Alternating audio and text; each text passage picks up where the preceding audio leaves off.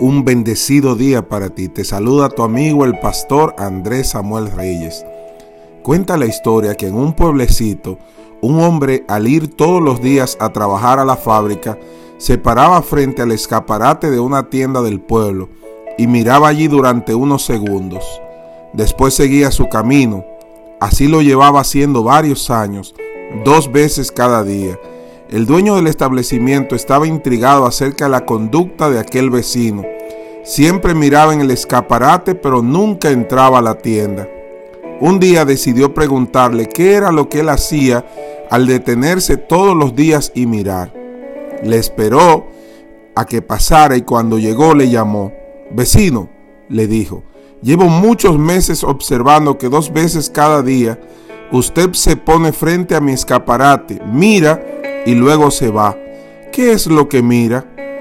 Yo trabajo en la fábrica vecino del pueblo y una de mis responsabilidades es tocar la sirena que indica la hora de entrada y salida del trabajo. Al ir cada día a la fábrica, paso por aquí para comprobar con el reloj que usted tiene en la pared que el mío tiene buena hora. Si hay alguna variación, pongo mi reloj con el suyo y así toco la sirena. El comerciante había estado escuchando primero con curiosidad y luego con gran asombro. Al terminar el hombre le respondió, pues mire lo que son las cosas de la vida. Yo pongo la hora en mi reloj cuando escucho el toque de la sirena de la fábrica. Cada vez que suena la sirena, yo miro mi reloj y si hay variación, lo corrijo poniéndolo en la hora en la que se toca la sirena. Así hay muchas personas en la vida que ponen el reloj de su existencia según la hora que marquen los demás. Tremendo. Así hay muchas personas en la vida que ponen el reloj de su existencia según la hora que marquen los demás. No tienen ninguna hora propia, ni buscan puntos de referencia más altos. Otros también se fijan en ellos y ponen su reloj con el toque de la sirena que ellos dan. Este es el resultado del llamado término medio, la mediocridad. El término medio, dicho en otras palabras, es el mejor de los peores o el peor de los mejores, pero nunca es nada especial, siempre imitando a los demás. Tremendo.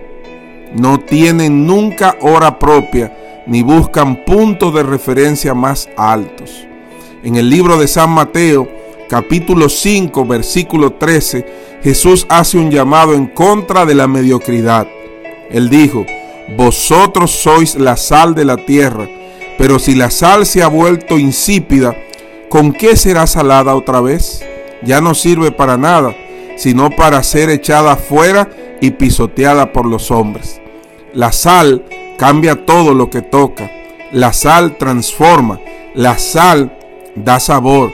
Así que es un llamado a dejar la mediocridad, a ser mejores cada día, a ser constantes cada día, a superarnos cada día, a ponerle sabor a todo lo que tocamos en el nombre del Señor Jesucristo. Y hoy te digo, Jehová está contigo como un poderoso gigante. Jeremías 20:11. Que Dios te bendiga y que Dios te guarde.